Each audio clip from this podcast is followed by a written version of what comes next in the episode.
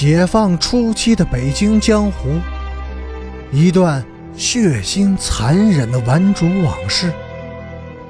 欢迎收听《北京教父》第一百二十四集。风雄在接到去部队服役的通知以后，他为什么迟迟没有走？他到处乱窜。究竟在找什么？这些并没有人知道。问他，他死也不肯讲。问急了，他就胡编乱讲，把当时一些出名的女演员都编排到自己的故事中。他或者他拼命的勾引他，他要走，他就去死。许多朋友都说。如果不是赶上那个时代，风雄会是个很浪漫、很潇洒的人物。许多年以后，风雄当了一家贸易公司的经理，靠着倒腾批件发了横财。当他拿到第一笔七万元人民币的回扣佣金以后，他大哭了一场。哭完了，他喝酒。喝得酩酊大醉，醉酒后又是嚎哭不止。不过，酒后吐真言，他说出了当时的实情。他妈的，那帮王八蛋还有阮晋生，竟给我取了那么个代号“冯狗剩”，还给我安了顶三代赤贫的帽子让我套上，我能不倒霉吗？狗剩。不是一个很吉利的名字吗？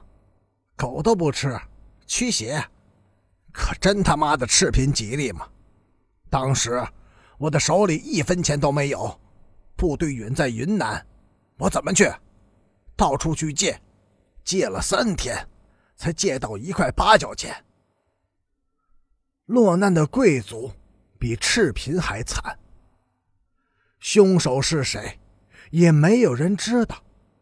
但是有一点是可以肯定的，凶手不是边雅军。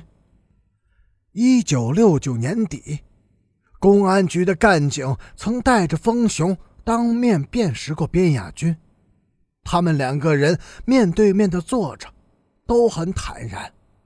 风雄说：“不是他，他没有那么一双眼睛。”边雅军说：“不是我。”我没那么好的刀法。警察问：“谁的刀法好？”边亚军、周奉天，管他是谁呢？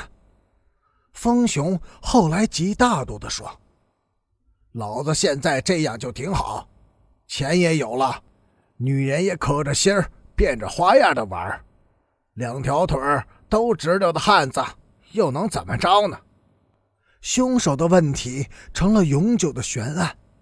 不过，知情的人都说，风雄知道凶手是谁，只是不肯讲出来罢了。为什么不讲呢？是胆子被吓破了，还是别有隐衷？那就不得而知了。据当时在场的人说，在那一刻。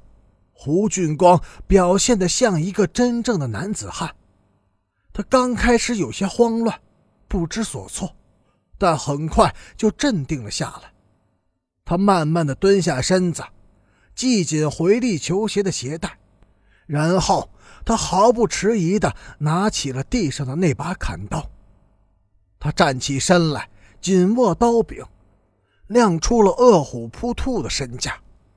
砍刀背上的三个钢环颤响了一下，锋利的刀刃在阳光下反射出耀眼的毫光。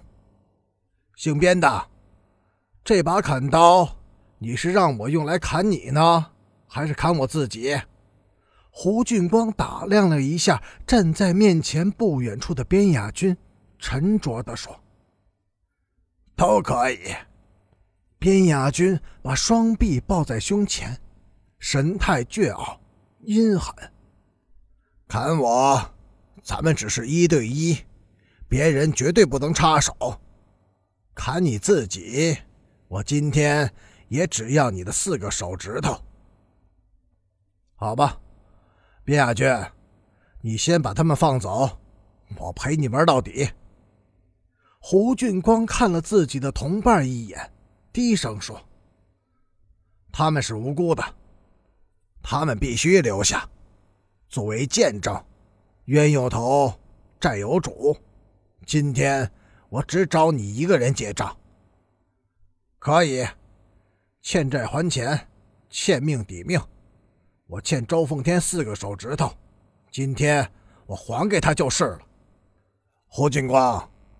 你在剁掉他手指头时，他已经不是周奉天了，他是一个死人。